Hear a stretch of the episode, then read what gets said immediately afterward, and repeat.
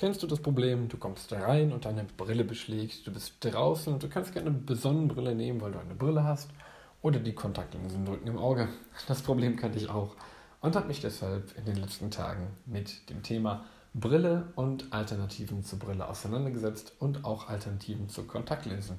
Wobei mir unter anderem die Augenlaseroperation unter verschiedene Formen und die implantierbaren Kontaktlinsen über den Weg gelaufen sind und dazu möchte ich euch heute Einblick geben.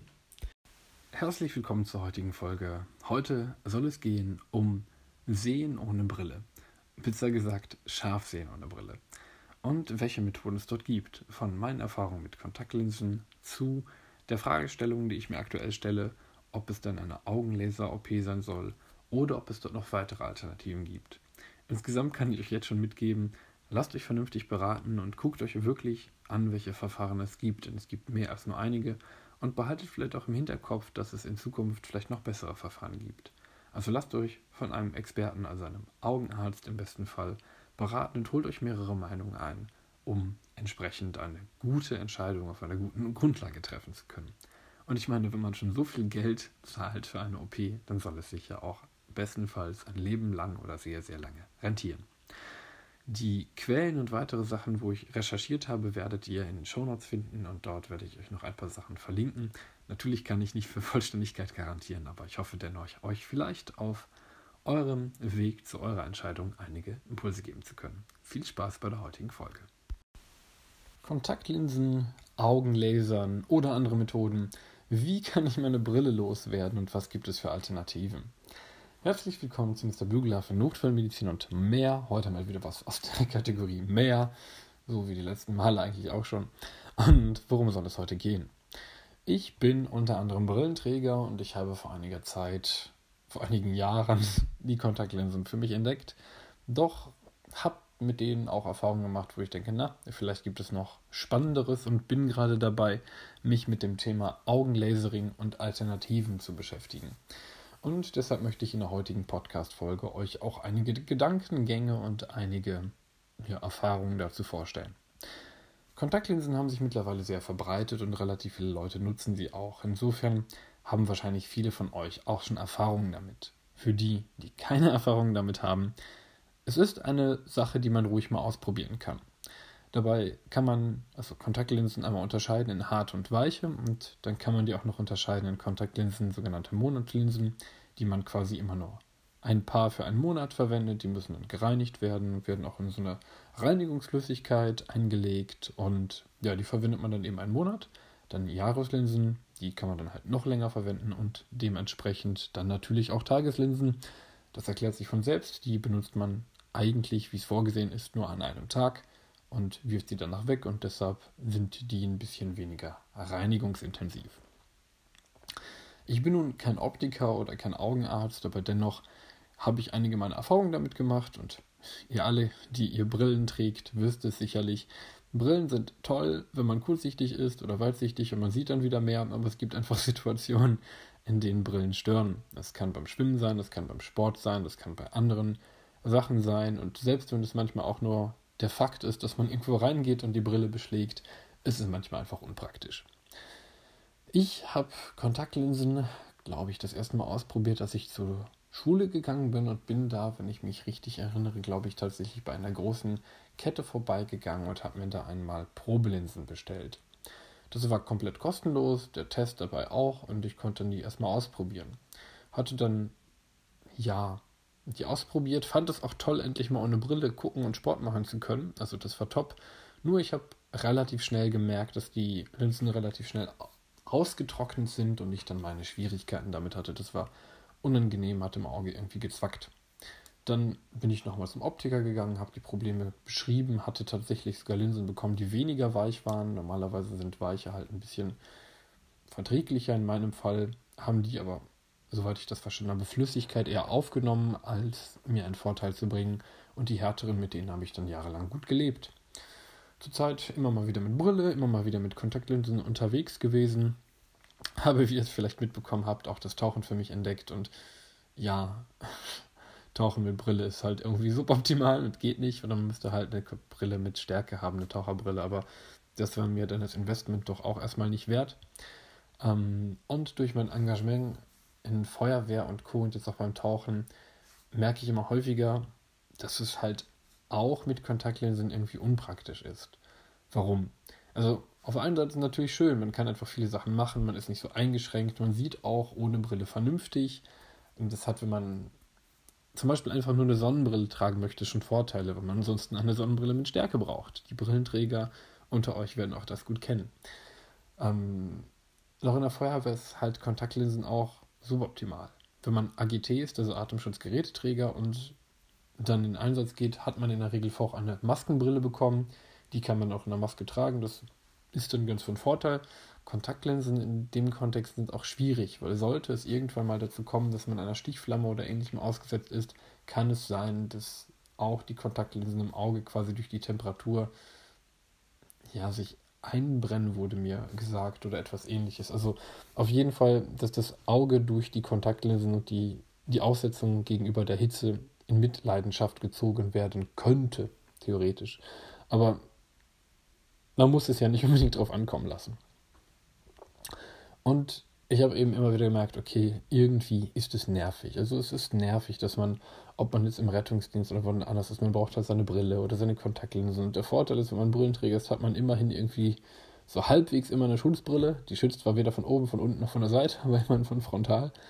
Ähm, aber es ist halt irgendwie auch unpraktisch, wenn man gerade am Reanimieren ist oder am irgendwas tragen und dann schwitzt man, da tropft einem der Schweiß auf die Brille und die Brille rutscht und das ist auch unpraktisch. Und am Ende bin ich auch so eitel und denke, dass ich auch eine Brille vielleicht weniger schlau, aber ja, jünger aussehe oder besser aussehe. Insofern, ähm, ja, und Sport machen und das ganze andere Zeug geht eben auch besser. Und das hat mich alles dazu veranlasst, jetzt zu überlegen, okay, Kontaktlinsen waren schon gut und ja, aber bald brauche ich eine neue Brille und bald habe ich vielleicht auch mal vor, nochmal eine Reise zu machen. Ähm, ich war in der letzten Zeit ja auch relativ viel unterwegs und man merkt schon, so auf den Reisen, ob es jetzt in Thailand war oder letztens war ich in New York auf dem Modell United Nations, also quasi so einer Simulation der Vereinten Nationen, wenn euch das interessiert. Ich habe auch noch ja, eine Folge aufgenommen, noch nicht publiziert, weil ich mir nicht sicher war, ob das genug Content war. Ähm, wenn euch das interessiert, könnt ihr mir gerne eine Nachricht schreiben und können wir mal gucken, ob ich die dann doch noch publiziere. Jedenfalls ähm, ist mir auf den ganzen Reisen aufgefallen, dass man doch echt abhängig ist von seiner Sehhilfe. Sollte die Brille kaputt gehen oder sollte man die Kontaktlinsen verlieren oder einfach alle irgendwie verlieren oder austrocknen oder die Flüssigkeit ausgehen, findet man sicherlich irgendwie eine Lösung, aber das ist eben ziemlich blöd, gerade wenn man eine bestimmte ähm, Stärke an Sehschwäche überschreitet, ist das eben sehr, sehr unpraktisch und ja, man möchte ungern irgendwie am Ende der Welt auf einmal nichts mehr vernünftig sehen, weil ich weiß nicht, ob es da, wo ich gewesen bin, einen Optiker gegeben hätte.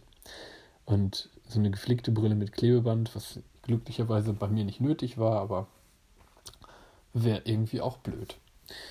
Und deshalb habe ich mich jetzt die letzten Tage etwas mit Augenlasering und Co. auseinandergesetzt. Und da kann man auch einige Verfahren unterscheiden. Generell gilt, die Augenlaseroperationen werden immer günstiger. Warum? Okay, es gibt halt immer mehr Unternehmen, die es irgendwie machen und das drückt natürlich den Preis nach unten, weil wenn mehr Anbieter etwas anbieten, dann geht man tendenziell zum günstigeren. Deshalb gibt es da Konkurrenz und ähm, naja, ist teilweise von Vorteil. Auf der anderen Seite muss man halt gucken, weil das sind, also ich wäre, ich persönlich würde bei den Augen jetzt keine Risiken eingehen. Immerhin sind das also ist das unser Sinn. Also wir haben Riechen und Hören und Schmecken und ganz viele tolle Sinne, aber ich glaube, wir Menschen sind halt, und das merkt man auch am Gehirnanteil, der für uns für Sehen zuständig ist, sehr, sehr visuell, also sehr vom, auf das Sehen fixierte Lebewesen.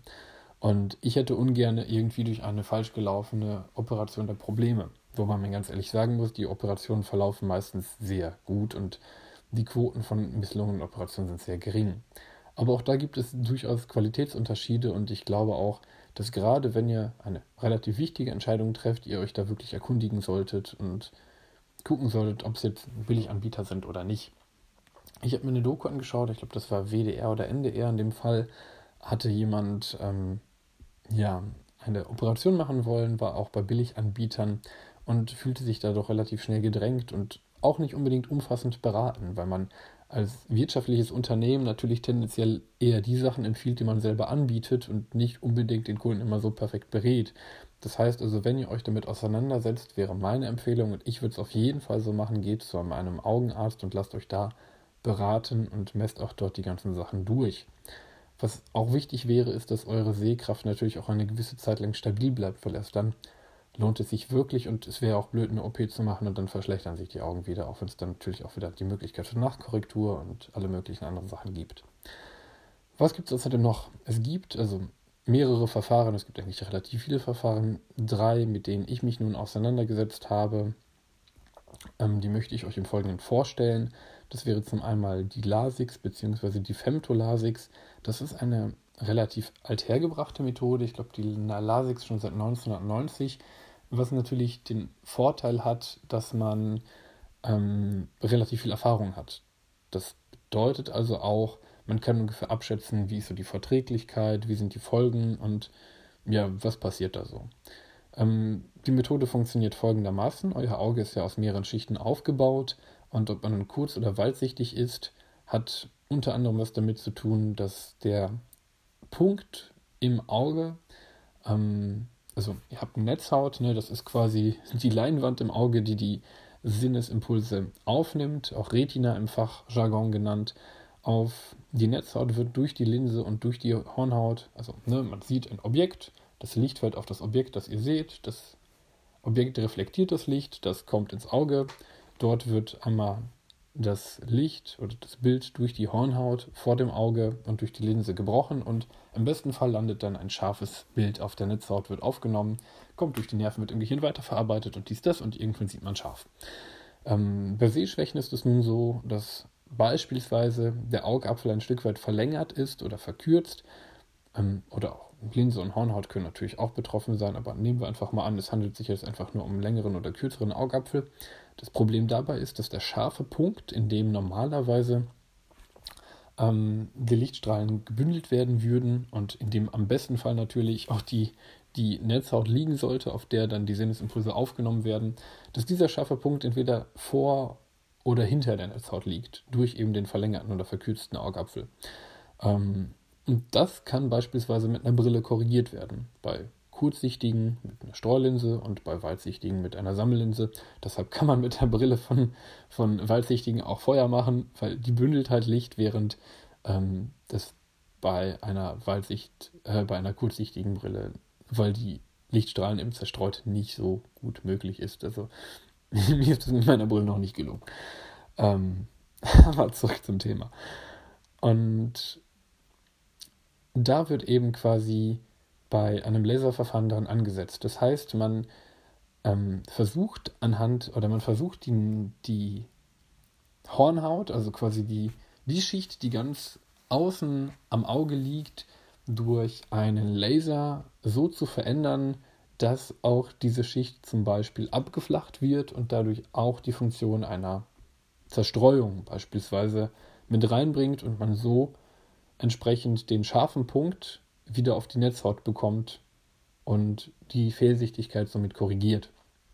Und da gibt es eben verschiedene Verfahren. Wie gesagt, einmal dieses, ähm, dieses Lasix-Dingen. Ähm, da wird mit einem Laser, also im Auge eine bestimmte Schicht abgetragen. Das funktioniert aber folgendermaßen, dass man, bevor man das macht, erstmal mit einem Hobel, das ist die Halte-Variante, oder die neuere Vari Variante, wenn ich das richtig verstanden habe, beim Femtolasix mit einem Laser die oberste Schicht von der Hornhaut anschneidet und aufklappt. Und in der Mitte dieser Schicht wird dann quasi gelasert, dann wird dieser, diese, dieses Aufgeklappte wieder zugeklappt. Das Aufgeklappte wird übrigens als Flap bezeichnet. Und ja, dann wird halt gespült und gewartet und dann kann man relativ schnell auch wieder relativ gut sehen, zumindest nach den Erfahrungsberichten und den YouTube-Videos, die ich mir angeschaut habe, zu urteilen. Und auch nach den paar Studien, die ich mir angeschaut habe. Aber ähm, das, was mich da relativ skeptisch gemacht hat, ist tatsächlich eben dieser Flap. Der wächst nämlich nie wieder komplett an und irgendwie finde ich die Vorstellung, dass da in meinem Auge rumgehobelt wird, auch uncool. Also die Berichte sagen auch, okay, man merkt nicht wirklich viel und das geht auch alles gut, aber in manchen Fällen halt dann irgendwie schon. Und generell muss ich auch ehrlich zugeben, ähm, es ist mir ein bisschen zu invasiv. Also gerade am Auge und gerade wenn in den nächsten Jahren und Jahrzehnten die, die Augenmedizin oder die Augenheilkunde sich weiterentwickeln wird, wird es sicher neuere Verfahren geben. Und das Problem bei den Laserbehandlungen ist eben, dass sie Gewebe rausnehmen. Das heißt, das Auge wird nie wieder so wie früher, sondern es geht eben mit einem Gewebeverlust einher.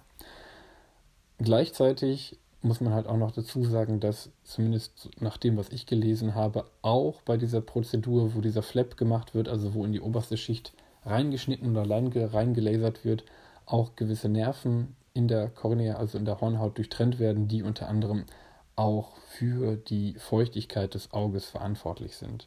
Das ist nicht zwangsläufig immer schlecht, aber das kann eben auch dazu führen, dass man nach so einer OP trockenere Augen hat. Und da, da habe ich gedacht, na gut, gut sehen ist schon schön, aber dafür extra Nerven durchtrennen und irgendwie in der obersten ähm, Hornhaut rumschneiden, fand ich nicht so toll. Also, ne, kann man machen, funktioniert auch gut, nichts gegen das Verfahren, aber ich für mich habe mir gedacht, na, irgendwie macht mich das nicht so ganz glücklich.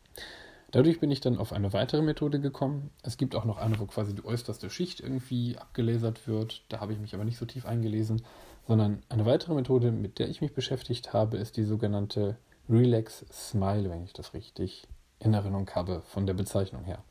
Bei der Methode ist das ein bisschen anders. Es wird auch ein Laser eingesetzt, allerdings wird mit diesem Laser quasi im Inneren der Hornhaut ein bestimmtes Stück quasi rausgelasert oder auch, also nicht verdampft, aber quasi hitzemäßig irgendwie abgelöst. Dann wird an der Seite ein kleiner Schnitt gemacht und das, was in der Mitte quasi rausgenommen wurde, es gibt auch sehr schöne Videos und sehr schöne Erklärungen im Internet. Ich würde empfehlen, schaut euch das einfach mal an und recherchiert ein bisschen dazu, wenn euch das Thema interessiert. Dieser Teil wird dann herausgenommen und ja, dann entsteht quasi auch wieder ein, eine flachere Hornhaut dadurch und es kann auch dadurch das Brechen besser gemacht werden. Ähm, ich habe mal auf Google Scholar geguckt, eine Google Scholar Suchmaschine für Paper und habe da ein Paper gefunden von, ich muss nochmal eben nachgucken, wie die Autoren hießen. Das Paper war von, na, finde ich's? Genau.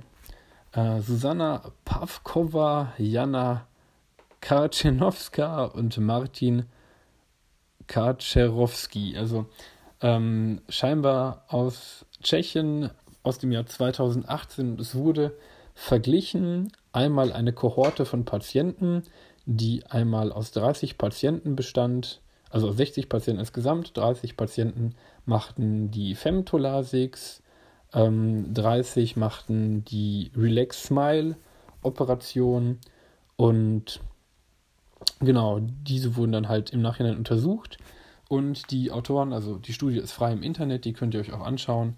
Ähm, insgesamt hatten die Autoren dann die Konklusion gehabt, also die Aussage, dass diese Studie nachgewiesen hätte, dass die ähm, ja bei, bei Kurzsichtigkeit die Resultate vergleichbar wären und dass die Relax Smile bessere ähm, Ergebnisse hätte. Ich muss aber dazu sagen, Disclaimer an der Stelle, ich habe mir nicht alle Paper angeschaut, ich habe jetzt auch nicht wirklich sachgerecht recherchiert, sondern ich wollte einfach mal gucken, was sagt, was sagen denn die Studien. Ähm, und zuerst hatte ich nämlich gelesen, dass bei der Relax Smile irgendwie die, die Schärfe nicht so perfekt sei wie bei der Femto. Ähm, allerdings hatte mich diese Studie und auch die Diagramme in der Studie wieder beruhigt, weil es eben zeigte, dass es mindestens genauso gut war, wenn nicht sogar besser. Aber das, was ich mir dann halt auch noch gedacht habe, okay, die Relax Smile ist, glaube ich, seit 2011 oder 2014, jedenfalls gar nicht mal so lange zugelassen. Das heißt, noch ein relativ neues Verfahren, deshalb auch deutlich, naja, deutlich, aber deshalb auf jeden Fall teurer. Auch weil die Geräte noch relativ neu und teuer und aufwendig sind und halt auch weniger Konkurrenz. Fand ich aber vom Lasering her, vom Konzept her irgendwie angenehmer, weil ich dachte, okay, falls ich mal in der Weltgeschichte unterwegs bin und dann, dann will ich nicht die Sorge haben, dass wenn ich mir die Augen reibe oder irgendwas ins Auge bekomme oder sonst irgendwas, dass das, diese, dieser Flap sich wieder ablöst.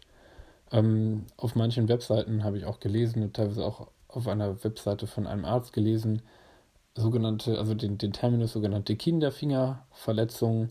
Das wäre zum Beispiel, wenn man sich irgendwie ins Auge packt und zufällig dann diesen Flap mit äh, nicht abreißt, aber verschiebt. Jedenfalls habe ich mir dann gedacht, okay, passiert vielleicht nicht häufig, aber das Risiko brauche ich eigentlich nicht. Ähm, und fand dann diese Vorstellung von der Relax Smile, wo quasi aus dem Inneren rausgelasert wird und der Seite mit einem kleinen Schnitt rausgezogen, irgendwie sympathischer.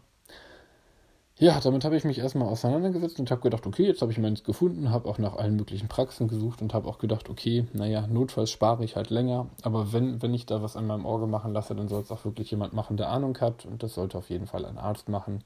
Und auch da würde ich mir an eurer Stelle noch mehrere Meinungen einholen und euch wirklich individuell beraten lassen. Es kann nämlich natürlich sein, dass ein Verfahren für euch einfach besser passt als das andere, weil die Hornhaut irgendwie dicker ist oder dünner ist oder noch irgendwas. Und da sollte man sich halt auch wirklich vor Zeit nehmen und sich vernünftig beraten lassen. Und einen guten Arzt erkennt ihr halt daran, dass er wirklich auf euch selber eingeht und euch auch wirklich zu eurem Lebenswandel und zu euren, ja, zu der Art und Weise berät, wie eure Augen sind.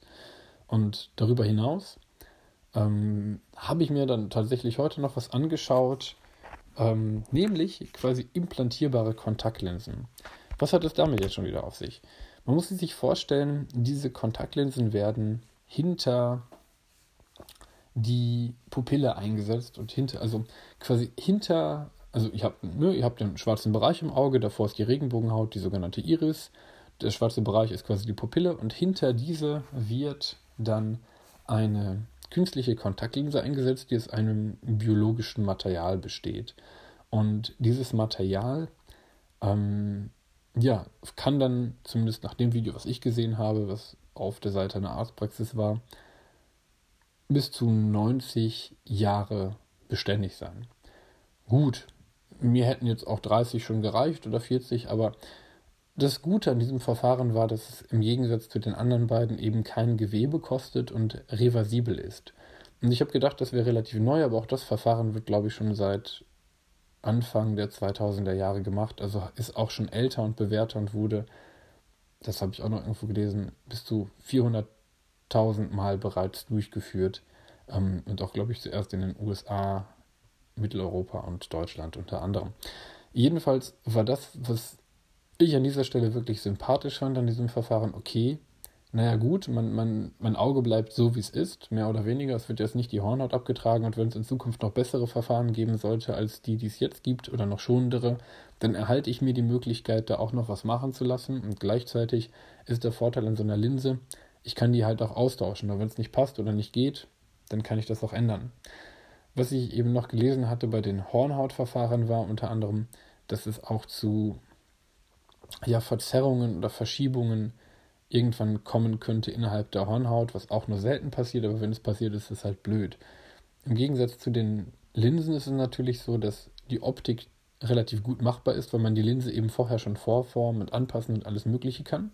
Das heißt, man macht es halt nicht im Gewebe, sondern die Linse wird ja vorher hergestellt, die eingesetzt werden soll. Und zum anderen ist sie auch austauschbar. Das heißt, wenn man sich tatsächlich irgendwie noch was verschlechtern sollte oder was sich ändert, kann man es gegebenenfalls noch anpassen. Allerdings kosten diese Operationen nochmal mehr. Also ich glaube, bei der Femtolasix ging es ab 1000 los und die, die ich mir angeschaut habe und halbwegs seriös fand, die waren so 1500. Ähm, bei der Relax Smile war es, glaube ich, so um die 2000, 1300 bis 2000, aber auch da müsst ihr nochmal nachgucken. Das sind, glaube ich, nur die Sachen, die ich gerade im Kopf habe. Und bei diesen Kon bei diesen künstlichen Kontaktlinsen ging es, glaube ich, um 2300 bis 3000. Also ähm, insgesamt Kosten waren dann, glaube ich, für die Femtolasix wären um die 2000 bis 3000 Euro. Die äh, Relax Smile wären um die 4000 bis 5000 Euro und ich glaube, das mit den Kontaktlinsen um die 6000 Euro. Und das ist schon ein verdammt Riesenbatzen Geld. Auf der anderen Seite habe ich mir überlegt, okay, naja, wenn ich mir jetzt immer eine neue Brille und neue Kontaktlinsen kaufe, dann ist das ja auch erstmal eine Nummer. Und bis, bis ich am Ende wirklich diesen Schritt gemacht habe, diese Operation zu machen, wird sicherlich auch noch eine Weile dauern. Ähm, aber, und eine Weile sparen. Aber wenn ich mal bedenke, dass ich den Rest meines Lebens, im besten Fall, na, vielleicht muss man da noch irgendwas machen, aber wenn ich dafür den Rest meines Lebens ohne Brille leben kann und keine Kontaktlinsen mehr brauche, die irgendwie im Auge nerven und im besten Fall auch die Linse, die mir dort eingesetzt wird, jetzt nicht immer megamäßig ein Fremdkörpergefühl verursacht oder juckt oder sonst irgendwas und ich mit Sonnenbrille rumlaufen kann, ohne dass ich dafür Kontaktlinsen brauche und einfach aufstehe und alles ist scharf. Also die von euch, die keine Brille tragen, ihr wisst gar nicht, wie geil das ist, weil ihr, ihr merkt halt erst, wenn ihr es nicht habt, wie bekackt das ist, wenn man halt ständig eine Sehhilfe braucht.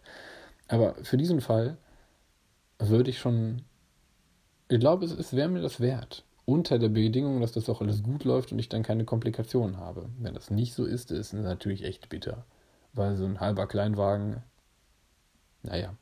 Auf der anderen Seite, das ist halt eine Sache, von der man im besten Fall sein ganzes Leben lang profitiert. Ähm, und es quasi jeden Tag wieder aufs Neue merkt. Na gut. Genau, das waren heute so ein bisschen meine Gedanken, meine Impulse, das, was ich bis jetzt gelesen habe zu dem. Es hat jetzt keinen wissenschaftlichen Anspruch, aber immerhin vielleicht ein paar Gedanken, ein paar Impulse, die ihr euch vielleicht noch nicht gemacht habt. Wichtig nochmal die Take-Home-Message. Es gibt viele Verfahren, nicht jedes ist für jeden geeignet. Es gibt auch viele Billiganbieter, die euch was andrehen möchten. Geht erstmal zu eurem Augenarzt, lasst euch da in Ruhe durchchecken und lasst euch vernünftig beraten und holt euch am besten auch die Erfahrung von mehreren Ärzten, ähm, die Meinung von mehreren Ärzten ein und guckt dann einfach, was für euch, für eure Lebensgeschichte am besten passt. Und behaltet vielleicht auch ein bisschen im Hinterkopf, und das war auch der Grund, warum ich lange gedacht habe, na, ich weiß nicht, ob ich die Augen lasern lassen möchte, weil ich möchte mir Möglichkeiten offen halten, falls die Medizin sich noch weiterentwickelt, dann vielleicht bessere Verfahren zu nehmen. Am Ende ist, glaube ich, für mich, zumindest bis jetzt, wenn sich etwas ändern sollte, dann kommt eine weitere Folge mit einem Update. Ähm, glaube ich zumindest, dass das Einsetzen dieser implantierbaren Kontaktlinsen vielleicht so die Möglichkeit ist, die was Komfort, was Sicherheit angeht, aber auch irgendwie ähm, diese Frage nach einem reversiblen Verfahren, also nach einem Verfahren, was man auch nochmal ändern könnte, wenn es denn nötig werden müsste, am besten mir gerecht wird. Okay, vielen Dank, dass ihr euch heute die Zeit genommen habt. Vielen Dank für eure Aufmerksamkeit. Ich freue mich wie immer über Kommentare, Bewertungen und alles andere, was ihr mir sonst noch hier geben könnt. Ich wünsche euch eine schöne Woche und freue mich natürlich, wenn ihr mir auch eure Erfahrungen und ähnliches schreiben könnt. Macht es gut, bis dann, euer Mr. Blue. Noch einmal, wie meistens gegen Ende, noch ein kleines Add-on, was mir noch eingefallen ist. Natürlich, ähm, wenn man OPs vergleicht mit Kontaktlinsen, gibt es auch natürlich auch bei Kontaktlinsen gewisse Risiken. Und jeder Eingriff hat eigentlich immer Risiken. Das kann man leider nicht vermeiden. Und ein Punkt, den man im Hinterkopf behalten sollte, ist aber auch die Risiken von Kontaktlinsen theoretisch da sind. Nur psychologisch betrachtet ist natürlich ein Unterschied, ob man sich jetzt irgendwo hinlegt und eine OP machen lässt. Klammern, bei den OP muss man dann meistens aber auch mitmachen, indem man einen Punkt fixiert. Wenn man das aber nicht hinkriegt, ist es auch nicht so schlimm, weil der Laser dann abbricht, wenn man irgendwie das Auge zu sehr zur Seite ähm, bewegt und auch ein Stück weit mit dem Auge mitgehen kann. Also da ist man schon mal safe. Aber während man in der einen Situation sich natürlich irgendwie dem Arzt hingibt und darauf hofft, dass alles gut läuft, ist es in anderen Situationen so, dass man jetzt beim Kontaktlinsenwechsel nicht jeden Morgen irgendwie da die ganze Nebenwirkungen stehen hat, wenn man es nicht vernünftig reinigt oder dies, das.